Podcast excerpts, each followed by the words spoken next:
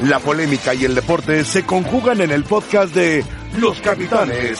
Escúchalos a continuación. Nos ponemos las pelos en Madrid. Contra Liverpool.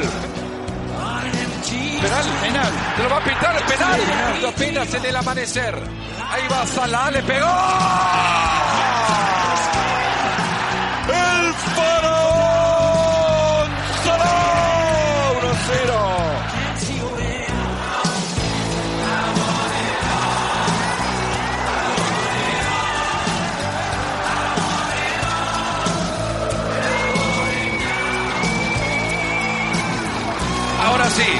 Eriksen va directo al arco. ¡Arquerazo! ¡Arquerazo que es Allison, papá!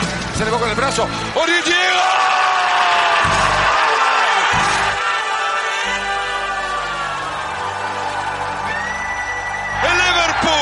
Es el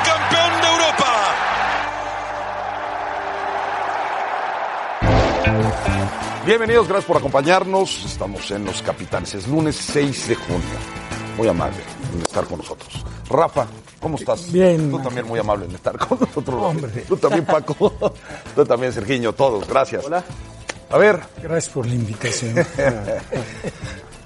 ¿te gustó el partido? ¿Cuál? El de Liverpool. ¿De básquet?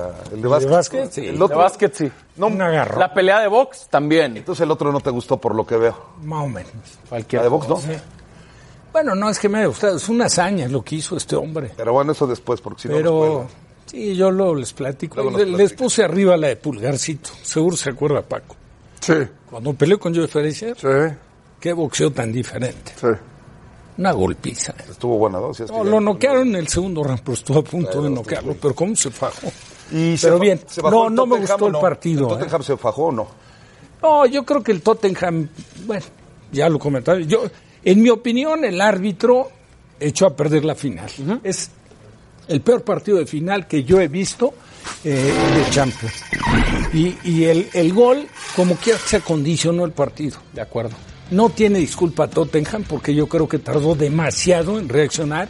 Tuvo algunas insinuaciones en el segundo tiempo. Va al pecho. No me parece, no, él por supuesto a mí no me parece penal. A mí tampoco. Pero bueno, eh, tampoco. independientemente de eso, que sí creo que la decisión afectó al partido, después se marca como al guardameta, que es muy buen portero. Alison. Pero bueno, pero lo ponen como que fue el héroe Esta de es la más la difícil final. quizá, ¿no? Digo, Tampoco es un recorrido con normal. todo respeto para el portero, si no sacas esas, Claro, siendo lo un portero, digo, no sacas nada. No, claro, pero sí fue el mejor de Liverpool, Rafa, ¿no?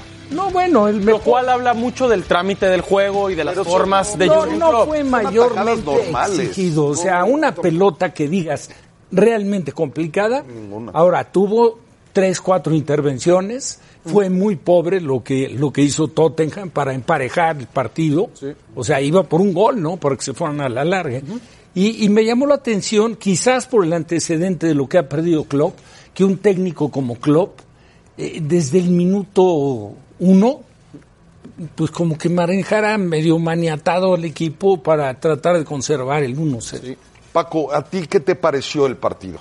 Mira, yo, yo entiendo que no fue espectacular, evidentemente. A, a mí me gustó. Eh, yo creo que si fue poco espectacular, deslucido, eh, es responsabilidad del Tottenham. No fue oponente. Y lo del penalti, sí, para mí sí es penalti. Para mí es imprudente e irresponsable la manera en que Sissoko entra al área. No puedes entrar así, porque después corres el riesgo de que la señale el árbitro. Corres el riesgo de que el árbitro diga penalti, así como puede decir juegue. No tienes por qué ir con la mano así. Ahora Paco iba, iba indicándole a un compañero, ¿eh? estoy de acuerdo, A un Rafa. compañero. Y haciendo una seña. Pero No, te acuerdas que. clarísimo. Estoy de acuerdo. Pero te acuerdas que en los viejos tiempos siempre ibas con las manos atrás. Ah, no, bueno. ¿No? Digo, para evitar cualquier cosa. Pero más allá de eso, yo sí creo que el escenario terminó rebasando al Tottenham. Porque en todo caso te hacen un gol. Al minuto uno tienes 89 minutos o 94 minutos para lograr el empate. Salieron derrotados. Y mira, no lo justifico, pero sí lo puedo entender. Yo sí creo que la presión los terminó rebasando. Son gente de experiencia, pero nunca habían jugado una final de Champions. Me parece que ninguno había jugado una final de Champions. Y para el, para el 1-0 tarda, ¿cuánto tiempo te gusta? ¿Todo el primer tiempo? No, y 15 del segundo. Como al 20. 60. Es increíble. Y ahí sí tuvo algunas insinuaciones. Incluso elaboró dos, tres elaboró, porque lo otro no era elaborar. No, claro. No, Era nada. meter una pelota larga a ver si a ver si de casualidad la ganaba. Y la otra, nada más para terminar mi comentario, eh, yo sí creo que se equivoca Pochettino en meter a, Harry Kane. a Harry Kane, pero además lo dijimos antes del partido. O sea, no tiene ritmo. Es un gran goleador, es un gran- una gran figura, pero espérate porque el partido te puede dar 90 más el tiempo agregado, más 120 minutos en total. Eh, espérate. Como Klopp se equivocó con Firmino. Sí, también. Y también lo saca También, de cambio. De acuerdo. Y no claro, pesó. De acuerdo. Aunque ganó, acuerdo. no se habla de eso. Ahora, coincido plenamente y lo dijimos en la mañana. Allison no fue la figura, no, nos equivoquemos. Cuando fue requerido. Pero entonces, ¿quién fue el mejor él de apareció- Liverpool? Ah, mira, a mí me gustó mucho el lateral derecho, Alexander Sí, Arnold. Me gustó Van Dijk, el central. Claro, todos en aparato duda, el defensivo. jugador No, más no, valioso. todo el aparato El defensivo. aparato más defensivo fue del espectacular, muy sólido, muy efectivo. Adelante, muy poco lo. Bueno, Firmino nada, muy poco lo de Salah. Y- Poco. y- y me gustó Mané. Mané, Mané mejor. Me gustó Mané. Mané el mejor de los tres. Eh, y, y después yo creo que Klopp, Rafa, de lo que tú dices, muy poco el Liverpool, sí, pero yo también creo que Klopp fue muy calculador. No, claro. Y dijo, a ver, vamos viendo cómo nos van pintando las cosas. ¿Cuántas- cuántas finales he perdido? Y si no, y si no aquí me quedo, ¿eh? Y si no aquí Claro, me quedo. el obligado era el. Tottenham. Claro, No, se espera. critican mucho las finales. Oye, Claro, es que hace una semana, es que es lo que quiero poner, hace una semana a esta hora en esta misma mesa estábamos matando a Tigres, matando al Tuca, y ahora Klopp es uno de los mejores entrenadores del mundo. No, bueno, Estoy esperando a que hablemos de Liverpool, no, de verdad, a mí- como le pegamos a los Tigres. Paco siempre dice, y lo respeto y lo entiendo, que lo importante es ganarlas. Yo creo lo mismo. No, las formas, no, para mí las formas sí cuentan. Es que para mí las O sea, formas... para mí, te voy a decir, ¿eh? Klopp no es que me decepcione, sigue siendo un gran técnico. Sí es. pero sí vi marcadamente un, un, un temor por, por intentar ir por el segundo. Y le salió, Rafa, No, y lo ganó, lo aquí ganó. me la- aquí- Claro, ya había perdido dos finales de Champions. Pero, pero todo te sale, en, en ambos casos te sale por el rival que está enfrente. O sea, Rafa, Que te ofrece O sea, muy el León, poco. el León, por supuesto, que tuvo oportunidades para haberle hecho gol claro, claro. Ahora fue muy poco lo que buscó Totte- Tottenham. Lo de Klopp, eh, digo, lo de Pochettino. Pochettino, dejando al hombre que hizo los tres goles Sí, sí, sí. sin que Lucas esté Moura. al Ah, 100, increíble. sin que esté al 100 Harry Kane. Harry Kane. ¿Sabes qué? De acuerdo. Por muy buena imagen que tenga, por, ¿sabes qué? Tenlo en la banca Claro. y utilízalo si se requiere los 25 últimos A ver, minutos. Rafa, ¿tú reconoces más lo del City y lo del Barcelona, por ejemplo, por su estilo de juego, que al ganador? Lo pregunto en serio porque es un tema de No es debate que yo veces. reconozca. Para mí, Guardiola es el mejor técnico que hay en el mundo, incluido Klopp. Ahora ganó Klopp una Champions. Guardiola ha ganado dos. la Guardiola porque dicen, bueno, ¿qué ha ganado? Con el Barcelona ganaba yo dirigiendo. No, hay que dirigir esas figuras y hay que hacerlos jugar así al acuerdo, fútbol. estoy de acuerdo. Ahora, en mi opinión, es el único técnico que le ha marcado con su sello, su sello, su estilo, en tres fútboles diferentes. Barcelona, Bayern Múnich Manchester y Manchester City. Es que también lo que hay que analizar, tenemos a Mano Martín, al cual saludamos con muchísimo gusto. ¿Qué tan difícil es ganar estos torneos? Es dificilísimo. No, no, no. es que no. a escala todos, a Oye, escala todo todos. A ver, eh, complicado. sí, a ver, viene Jürgen Klopp de dos finales seguidas, una la perdió, una la ganó.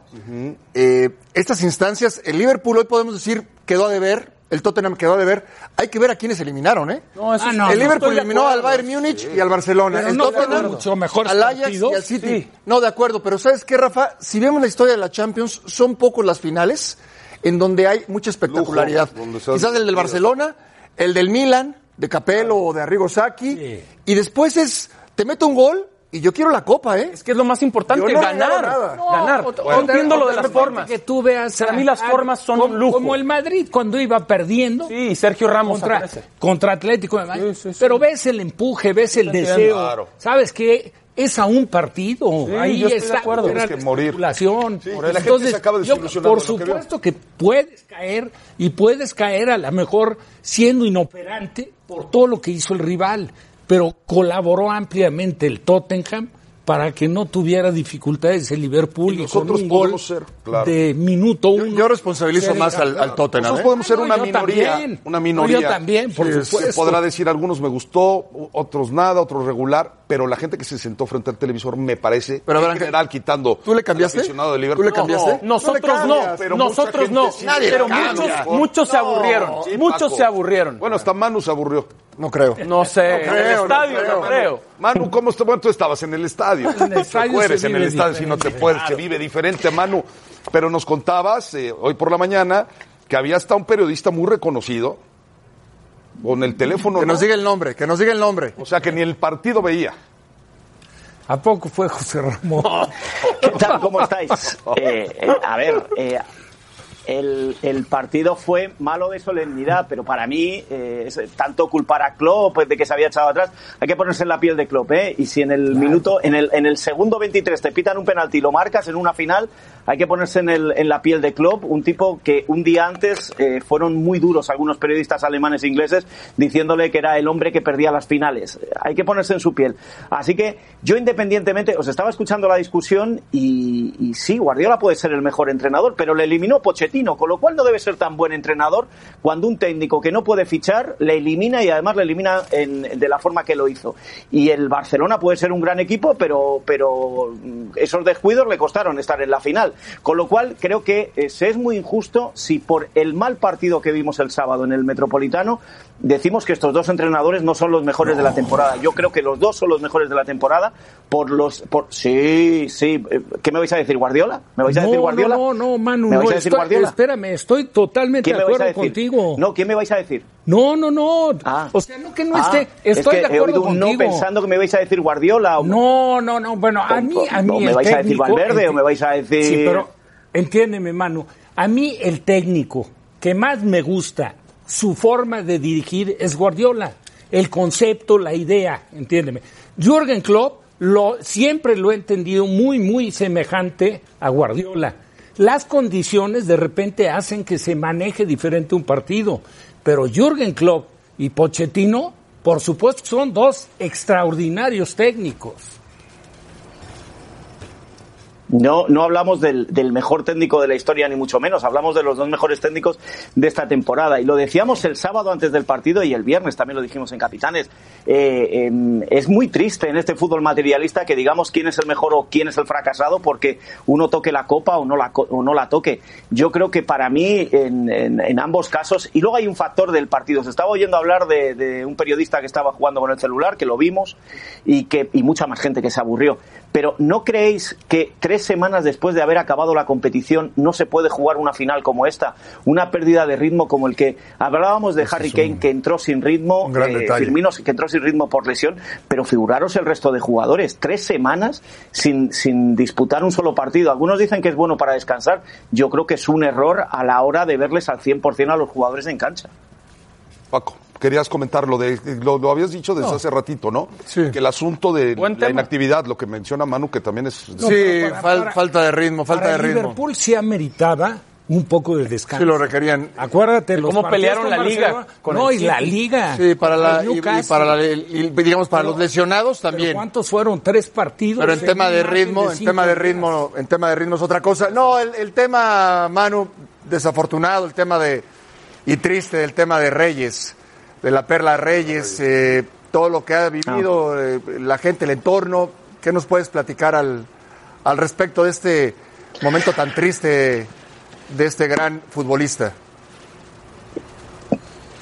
Muy duro, Paco, muy duro, sobre todo porque, porque es un jugador al que, bueno, pues, pues le conocíamos muy, muy de cerca, con el Real Madrid, con el Atlético de Madrid, con la selección española, todo lo que ganó con el Sevilla, cuando llegó al Arsenal, aquel, aquella escena que tuvo con Luis Aragonés y que esta tarde comentaba un, un compañero, ¿no? De, de cuando le dijo que, que tenía que agarrar al, al negro en un partido que iban a jugar contra Inglaterra y, y fue muy criticado Luis Aragonés por, por lo políticamente correcto o incorrecto de aquella frase. Es decir, son muchas cosas las que se ha vivido con Reyes, pero hay eh, dicho esto, y con todos los homenajes del mundo, y con la tristeza que produce perder a dos personas, porque murieron dos personas, él y, y- y su primo, eh, y hay otra gravemente herida, hay que decir que eh, el, eh, se ha filtrado las investigaciones que ha hecho la Guardia Civil sobre el accidente e iba a 237 por hora. Sí, es una 237 locura. kilómetros por hora.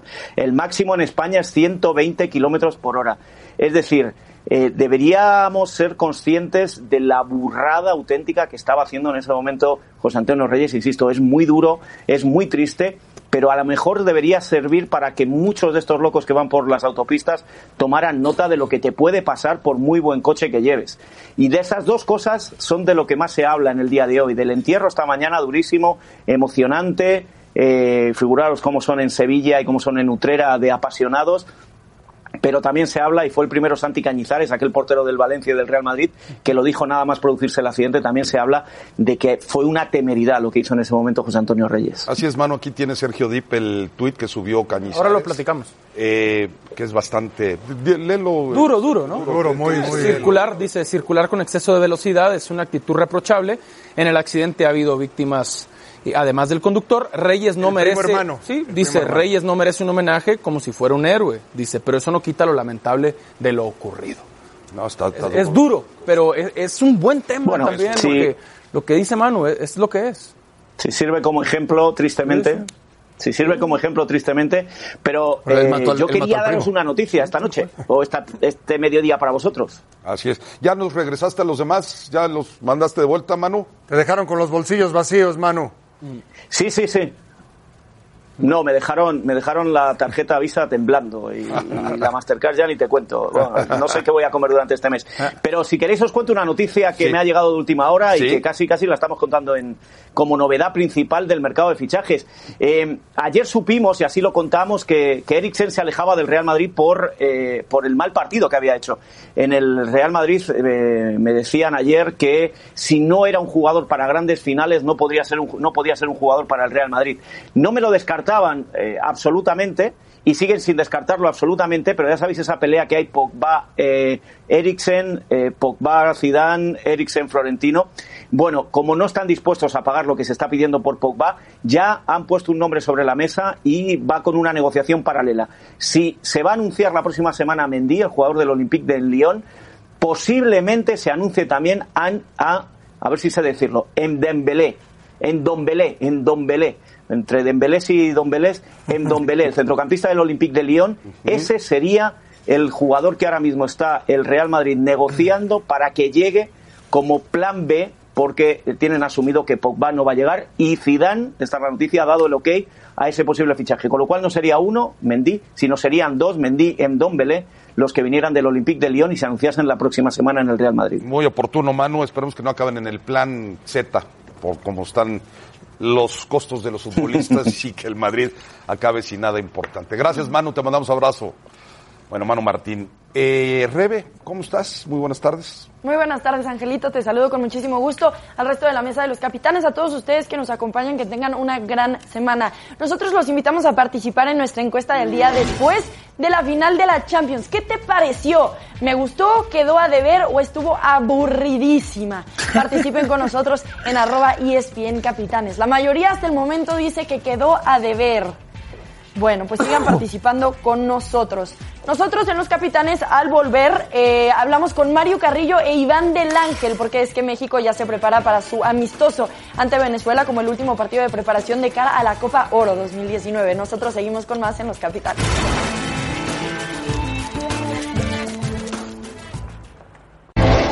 he quedado de ver y yo siempre he estado considerado que no he podido mostrar lo que realmente sé. Eh, me sigo preparando como persona, como jugador, para poder dar mi granito de arena, que es lo más importante. Y te digo, yo sigo trabajando para tener oportunidades y irme mostrando en, partidos importantes. Ahora está la Copa Oro. Creo que es un, un gran, gran torneo para poderme mostrar lo máximo y llenar el ojo al profesor voy a hacer todo lo que sé, voy a hacer todo lo, lo que pueda dar de mí y dar el, el mejor torneo que pueda dar el Orbelín, ¿no?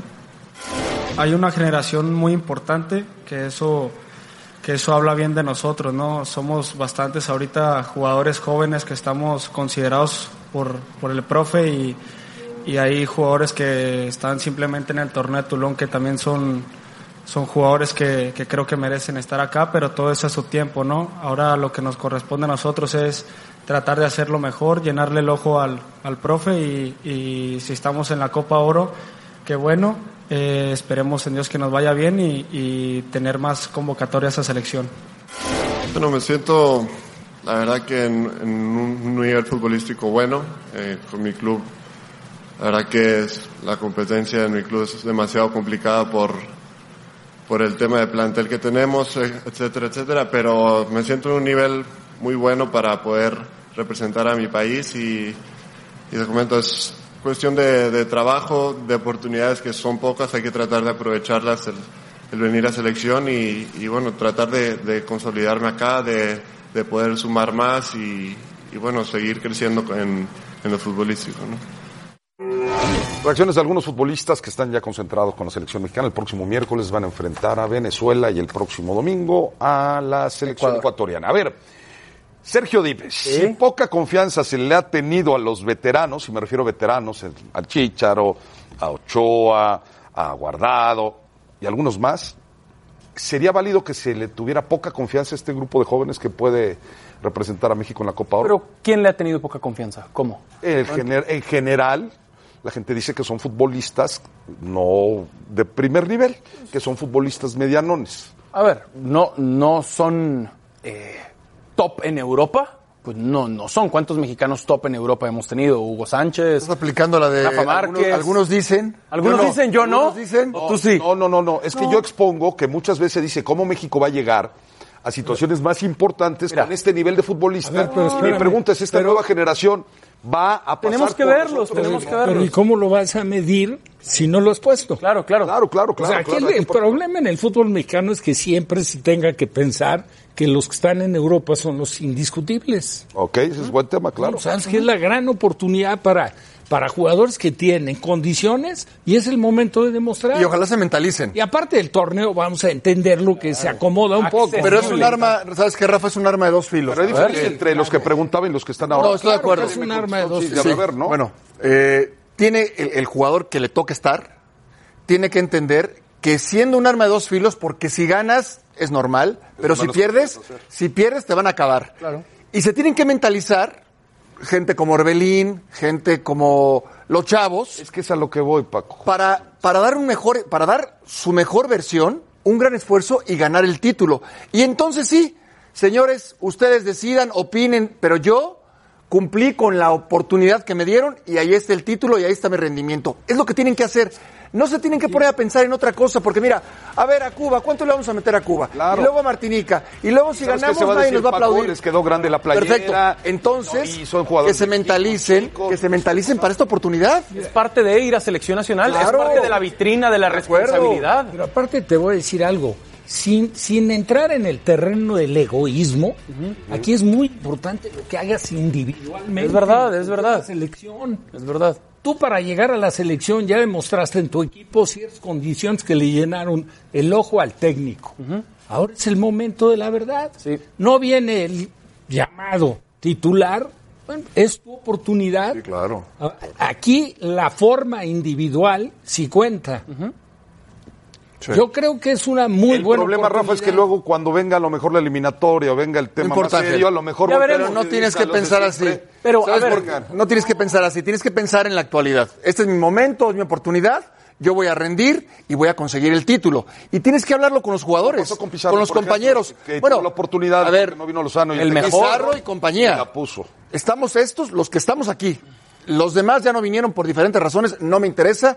Vamos con Cuba, con mucha seriedad, con Martinica y con el que venga, con Canadá y con el que venga. Y hay que ganar el título. Y entonces ya después la responsabilidad no es de él, es, del Mar- es de Tata Martino y de los demás. Pero tienen que cumplir en este momento. Estoy de acuerdo con que tienen que cumplir y luego si vuelven los otros, porque es mentira que hay un cambio generacional. De verdad es mentira. Memo Ochoa va a ser el portero titular, Héctor Moreno va a ser central titular, Andrés Guardado va a ser interior, volante por el- izquierda titular. O sea, me explico, es mentira que hay un cambio Y generacional. lo, y lo del Chicharo, Y- y luego- sin ser titular posiblemente, Claro. va a seguir siendo llamado a la selección. Pero, y, y además, Chicharo y otros tantos, que es lo correcto. Además, de verdad, en todos lados hay jerarquías, nos guste o no. En todos lados, y se lo han ganado. Se lo han ganado. Y cuando vuelva Chicharo, ah, Chicharo o Alexis Vega, ah, Chicharo Alan Pulido, claro. Chicharo o Godínez, ¿quién Bueno, te gusta? Vamos, con Mario, hay. seguimos platicando aquí ahora, pero vamos a saludar a Caro de las Alas, vamos a saludar a Mario Carrillo y a Iván del Ángel, que están siguiendo a la selección mexicana. Caro, buenas tardes, ¿qué nos cuentas de México? ¿Qué nos cuentan de México y de Venezuela? ¿Cómo les va? ¿Qué tal Ángel? Te envío un saludo a ti y a toda la mesa de los capitanes, teniendo de fondo los cinco aros olímpicos que obviamente adornaron a esta ciudad de Atlanta en el año 96 y que nos sirve a nosotros de fondo. Ya la selección Venezuela, la rival eh, de la selección mexicana, está aquí, llegó eh, la noche de ayer, como los veíamos en las imágenes, y el equipo de Rafael Dudamel tiene algunos cambios con respecto a ese empate 1-1 que tuvo ante la selección de Ecuador. Así que a partir de ahí podríamos ver una selección espejo con respecto a México, Mario. Sí, bueno, el hablar de 4-3-3, 4-4-2, como sea la formación, eh, va a haber muchos volantes. Yo creo que si Dudamel se siente cómodo con esa formación, mucho más México, que tiene muchos volantes, no tiene a sus extremos característicos, tiene otro tipo de jugadores. El equipo mexicano entrenó así, Hoy a las 4 de la tarde, tiempo del centro de México, habrá una conferencia de prensa con la selección venezolana, con jugadores de, este, de esta plantilla y eh, se espera que 4.30 5 de la tarde, repito, tiempo de México, esté arrancando la práctica de la selección de Venezuela, la primera práctica previo a este partido. Mañana por la tarde se realizará el reconocimiento de cancha y también seguramente estará ya eh, cerrando en la mente el Tata Martino a los jugadores que utilizará. Seguramente no estará siendo contemplado Carlos Salcedo porque no se ha entrenado al parejo del resto de los compañeros, aunque posiblemente no sea baja para la Copa Oro. Yo creo que una de las diferencias básicas que hay entre un equipo y otro es que mientras a México se le han ido cayendo fichas, en el equipo Vinotinto todos quieren estar, todo quiere participar, eh, tiene nueve de referencia, suele usar solamente a uno Rafael Dudamel como número nueve y tiene la opción de Joseph Martínez que va a estar en casa con el Atlanta United, tiene a Salomón Rondón que viene a hacer una campaña más o menos paralela a la de Raúl Alonso Jiménez y Aristilleta que está jugando muy bien en el América de Colombia y se unió ayer a los entrenamientos. Parte de lo que ha hecho el rival de México este miércoles aquí en Atlanta, seguimos reportando para los capitanes. Perfecto, Caro, gracias. Abrazo para los tres. Eh, me llamó la atención lo que dijo Caro Paco. Todos los jugadores de la selección de Venezuela quieren estar. ¿Será porque juegan la Copa América y los de México no? ¿Porque juegan la Copa Oro? Mira, no, no sé la situación de la selección de Venezuela, no lo sé. Conozco la de México y, y vuelvo a repetir, cada caso es distinto y cada caso es diferente. No tendrá que ver, Paco. Uno, es que no lo sé. Mira, pero no O sea, tú podemos meter muchos futbolistas. Pero Ángel, no podemos meter, no podemos meter a, a- no podemos meter a todas las selecciones en el mismo, en el mismo costal. No, yo sé, pero mi pregunta Ni a todos es- los jugadores, porque Pero ya México jugó la Copa Oro alguna Está vez. bien. ¿Ustedes piensan que se hubieran bajado tantos No, futbolistas? Copa América. La Copa América. ¿Ustedes piensan que se hubiera bajado? Sí, pero de la pregunta que me haces, ¿Futbolista? de la pregunta que me haces, yo creo que yo creo que cada caso es distinto. Sí, Herrera. Y el, de, el Madrid. Chicharo, por, Chicharo va a ser papá. eh, porque va a ser papá. Y el caso de Corona porque lo hay operaron. disciplina. No, no, no. También. Irving Lozano porque tiene una lesión. Cada caso es diferente. Imposible Pero bueno, ¿saben listo. a qué me refiero, hombre? No, no, o sea, no, Pero no sí, seamos sí te entiendo, sí te entiendo. La verdad, lo digo Es con mejor- respeto No, a te- todos. Es más te voy a decir una una realidad, Rafa, que- Venezuela nunca ha tenido un gran nivel. ¿Estamos de acuerdo? Ha mejorado. No ha ido a- Nunca ha aparecido a un un mundial. mundial. No le ha ganado a México Bueno, amistoso. le acaba de ganar Argentina un partido amistoso Sí. jugado en España. En España, Con sí. Messi y con todos. Bueno, la motivación que debe de tener Venezuela, que poco a poco, muy a cuentagotas, pero sí ha- se ha ido ganando un respeto en el área. O sea, ya en Sudamérica, no solo en Copa América, en eliminatorias, ya visitar a Venezuela ya les merece, como quiera que sea, un respeto, ¿no? Por parte de los rivales.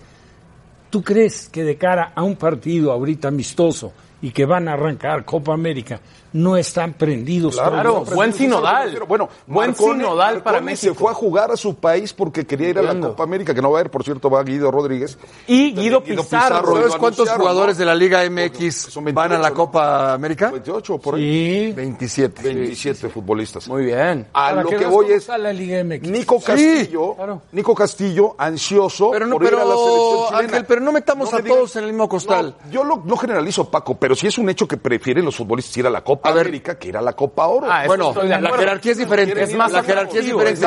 Pero dime qué jugador de México tú estás seguro que hoy no quiso venir a la selección. No Vela. puedo decirlo porque Vela. no me lo confesó. Pero Vela Aquino, por ejemplo, que también fue convocado. A ver, pero, pero lo de Vela a todas luces y lo hizo público. Bueno. ¿Sí? Después hay lesionados, hay casos particulares como el de Herrera que me parece normal, hay casos como el de que va a ser Chicharo, papá. que el propio Martino dijo, no si no va a venir, o sea, si va a venir y se va a regresar, mejor que Layún no que lo operaron. No son Tecatito casos. que no lo convocaron. Tecatito que no, No, lo son convocaron. casos aislados. El Tecatito hace poco no se Pero, presentó pero es un tema del Tecatito de indisciplina y no sé si lo vuelvan a llamar. Te digo que entonces no son casos aislados y son casos No, pero, pero no, frecuentes. no podemos Bueno, generalizar. Tulón, vámonos con Tulón. Estábamos Sí. viendo el partido ahí en, en la reunión, en la junta que teníamos. México pudo haber ganado 4 o 5-0, pero Iba ganando flojito. 2 a 0 al minuto 10. El rival, el ahí. rival En 2-0 se quedó. Se- muy, muy débil. Mira, ¿quiénes jugaron? Te voy a decir. López, el portero del Atlas. Sí. Tal. Conjurado en la No, banca. López no. No, No, no, perdón. José Hernández, Hernández. Hernández. José ni Hernández, es. José Hernández. Este, jugó Cisneros, jugó Aguirre, Marcelo Angulo. Luis, jugó, jugó Medina, Beltrán, Angulo, Angulo de Gobea. Santos, Gobea, eh, jurado que decía Rafa se fue a, eh, a la banca, había jugado contra Holanda, que este, habían perdido 5 por 1. Arteaga, no sé si ya lo había nombrado, jugó Mozo. Mozo. Bueno, estos los que nombré fueron sustitutos algunos. Hernández, Gobea, Mozo, Angulo. Arteaga, Esquivel, Córdoba, el de América, Aguirre, Torres Godínez como, como delantero junto con eh, este grupo que está dirigido por Lozano. El Jimmy. Por Jimmy Lozano. El Jimmy Lozano. Eh, el rival, cualquier cosa, Bahrein, había que ganar. Y, y- y por lo que por lo que vi de los otros dos rivales del grupo, lo normal sería que México ganara sus tres partidos. Que son China. Sí. Sí, China Irlanda. e Irlanda. Ajá. Hoy le ganó- El miércoles contra Irlanda y el domingo contra China. Hoy Irlanda a Bahrein. a China. Estos para eh, eh, el auditorio que nos hace el favor de, de seguirnos son menores de 23 años. De 22, ¿no? Este es sub-22. Había 23, ¿no? Sub-23. Es el del proceso para los Juegos Olímpicos. Ajá, es que hoy son menores de 22 para que el Para que próximo lleguen, año en exacto, Tokio sean menores, sean de, menores 23. Y Godínez, que está transferible con Chivas, Sí. Centro delantero titular. que es un, un tema que yo no, no, yo no lo entiendo. Eh, Hay que ver. Transferible. la- Sí, con Matías Almeida fue titular en la Liga de Campeones de CONCACAF, Muy bien, muy bien. jugando a un altísimo nivel, tuvo una lesión, una baja de juego. Desprenderte de Macías y luego desprenderte de Godínez, aunque sea préstamo, como sea. Dos es- torneos es- es seguidos. un riesgo, es un riesgo muy alto, ¿eh? Ahora esta generación, Rafa, hablábamos del plantel, ¿te gusta? ¿Está empezando a bajar el nivel de, de- de los jóvenes mexicanos o Bueno, no? tuvo ¿O un nos proceso. acostumbramos a estar arriba? Ya, ya de arranque tuvo un proceso complicado, ¿no? Porque el partido de hoy era un poco de trámite y. el Obligado a ganar, de- por- por- claro, para obligado. avanzar, ¿no? Sí, pues le acaba de hacer cinco Holanda. Holanda. Y paró jurado. en ese.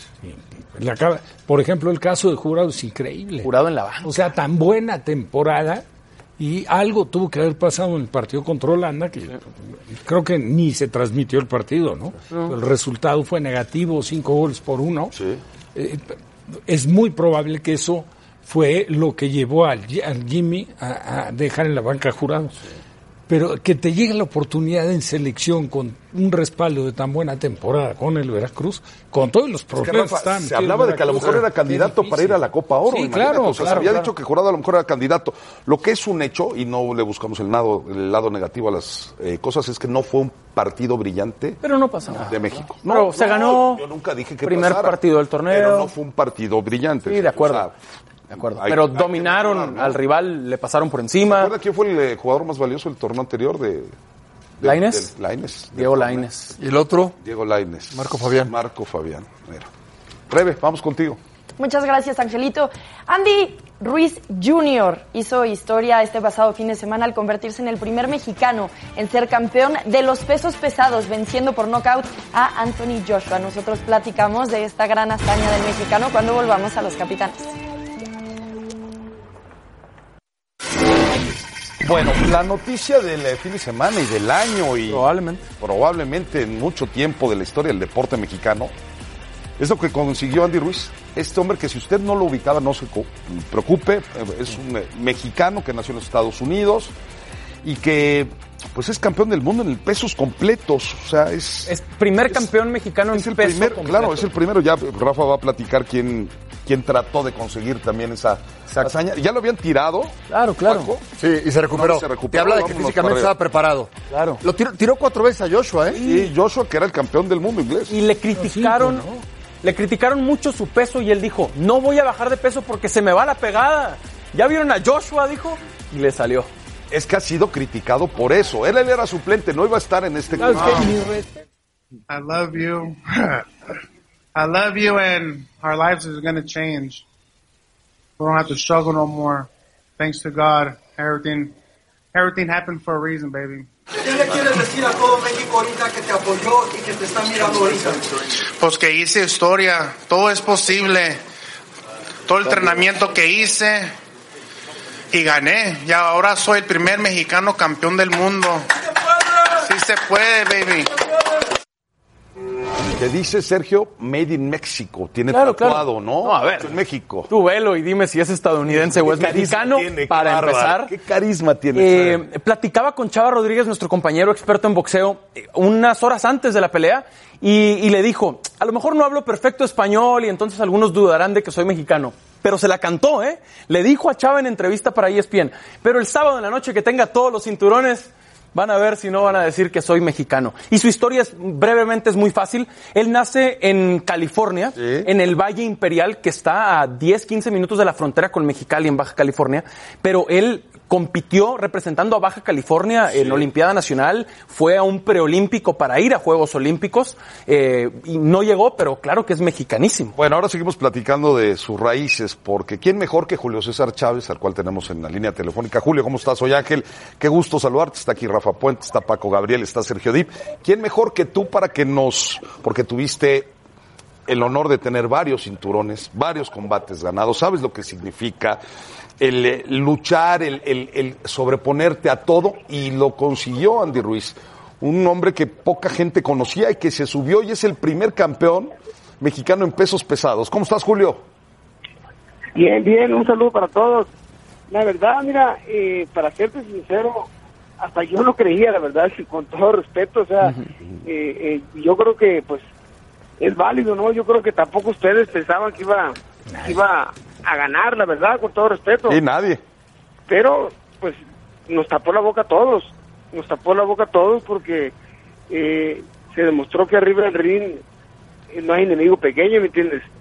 Y, y yo miré a un Andy Ruiz eh, sumamente motivado, que creyó en él, que confió en él, hizo una gran preparación y antes Joshua pues demostró que pues que no era el, el- el- rival que lo pintaban y, y, el mexicano pues dio una una gran sorpresa la verdad para el bienestar de pues de todos los mexicanos porque si bien no nació en México pero es es, es mexicano Así es. Oye, Julio, eh, tú sabes lo difícil que es prepararse para un combate. Fue criticado Andy Ruiz severamente por su complexión, por eh, quizá no ser tan musculoso, vamos a decirlo así. ¿Por qué consideras que pudo ganar el combate si, si, si no está físicamente tan fuerte como Joshua, por ejemplo? Mi- Mira, eh, a veces es engañoso el físico, ¿me entiendes? Eh, eh, yo, por ejemplo, en las transmisiones le doy, le doy mucha carrilla a Carretos Aguilar porque le digo que le gustan los mamaditos, ¿no? Porque, ¿me entiendes? Porque siempre suben, eh, ahora tú sabes que los boxeadores de, ahora, pues, eh, cuidan más su físico como si fueran fut- futbolistas, ¿me entiendes? Eh, y, pero Andy Ruiz, la verdad, eh, efectivamente tiene, tiene, eh, con todo respeto, ¿no? Tiene un físico, la verdad, que no parece boxeador, la verdad, o sea, eh, si tú lo ves en la calle o, lo ves entrenando y todo, y pues, pues no hace un peso por él, ¿me entiendes? Pero es un muchacho que ha tenido mucha mucha carrera amateur, inclusive estuvo en, la CONADE ahí entrenando para ir a, las Olimpiadas, pero es un muchacho que, que, siempre su físico ha, ha sido así, fíjate. siempre, siempre, siempre, nunca ha podido eh, bajar la, la, la poquita o la mucha grasa que tiene. Pero es un muchacho, a pesar de su, de su, de su, de su, de su masa muscular, digo masa muscular, digo no quiero, no quiero ser grosero, ¿me entiendes? Pero, sí, sí, claro, de su corpulencia, de, de su, de su físico, que no tiene nada de malo, ¿no? Sea, complexión. Sí, o sea, pero- de su complexión, de exactamente. su complexión, sí me entiendes. Es un muchacho que es rápido ¿eh? y pega fuerte. Julio. Y lo demostró, y lo demostró el sábado, eh, ganando por nocaut. Sí, sí. Julio, te saluda Paco Gabriel, campeón. Eh, mencionas que es rápido. Yo, yo, sin ser un experto de boxeo ni mucho menos, vi a un tipo que cuando lo tiraron se levantó que te habla de que estaba bien preparado físicamente y de que le entró al eh, tú a tú a tú al, al campeón del mundo, eso es lo que se aprecia con un volado de derecha espectacular. Eso es lo que se aprecia a la distancia, pero tú cuál es la principal virtud que le reconoces a Andy Ruiz para haber ganado eh, esta pelea histórica? Fíjate, Paco, que eh, la verdad, tú lo acabas de decir eh, muy bien, la verdad, o sea, eh, el típico mexicano, tú, Paco, la verdad, se- cayó la lona, eh, estaba un poco o- o, eh, lastimado, pero pero las ganas de, de sobrevivir, las ganas de, de ser campeón del mundo, sabía que era su oportunidad de oro, se levantó y para sorpresa, eh, la verdad, o sea, si hubiera, si hubiera sido otro, se hubiera dejado, pues no se hubiera levantado pero sin embargo como como todo mexicano se levantó y, y, y para y para adelante y, lo- y fue donde lo puso mal y de ahí para adelante el mexicano se, se, se llevó la pelea Campeón, gusto en saludarte también brevemente. ¿Qué le aconsejarías a Andy Ruiz, que estoy seguro que te admira y en serio? sí sí fíjate que, que, que la verdad lo, lo, lo conozco a este muchacho a este muchacho lo conozco y siempre me ha dicho que yo soy su bueno no me gusta decir verdad porque Lo que es, lo que es, Julio, claro. lo, lo que es que soy su ídolo me entiendes Ajá, ajá. Sí, no me gusta decirlo porque Pues de todos, Julio, no nada más de él, pero de todos. No, gracias. Y este y, y- y la verdad lo, lo que lo que yo le recomendaría es eh, ay pues que ahorita disfrute su cinturón, la verdad, porque mira, porque va ir, va a ir, va a, ir a Inglaterra Sí, a la revancha, a- probablemente. a la revancha. Pero se le va a acercar mucha gente, Julio, eso es lo malo, hay que tener cuidado con eso. No, yo creo que no, no va a haber tiempo de eso, ¿me entiendes? Porque la revancha ya, ya, ya está firmada y entonces el muchacho tiene que prepararse. Y, y yo creo que va a ser eh, eh, difícil, difícil allá en Inglaterra, va a tener todo en contra y todo. Y, y- y va a ser difícil que, que gane, pero, pero no imposible, ¿me entiendes? Ya lo demostró una vez y lo puede demostrar otra vez. Campeón, gracias por tu análisis, te mandamos un abrazo, ¿eh? muchas gracias. Gracias, un saludo para todos. Abrazos. El gran campeón mexicano, Julio César Chávez. Volvemos, pausa.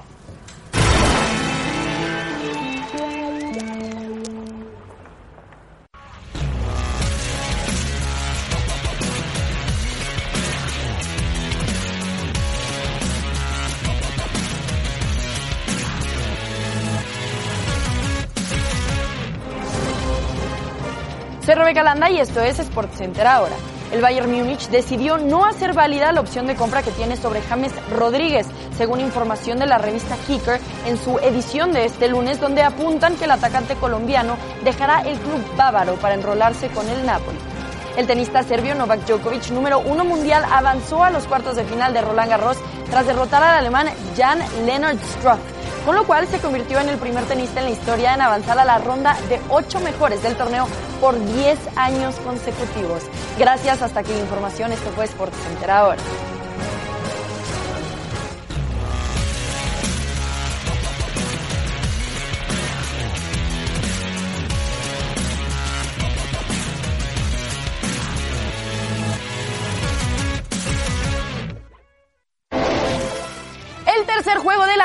Las finales de la NBA, los Raptors ante los Warriors, para el desempate 8 pm tiempo de la Ciudad de México por ESPN.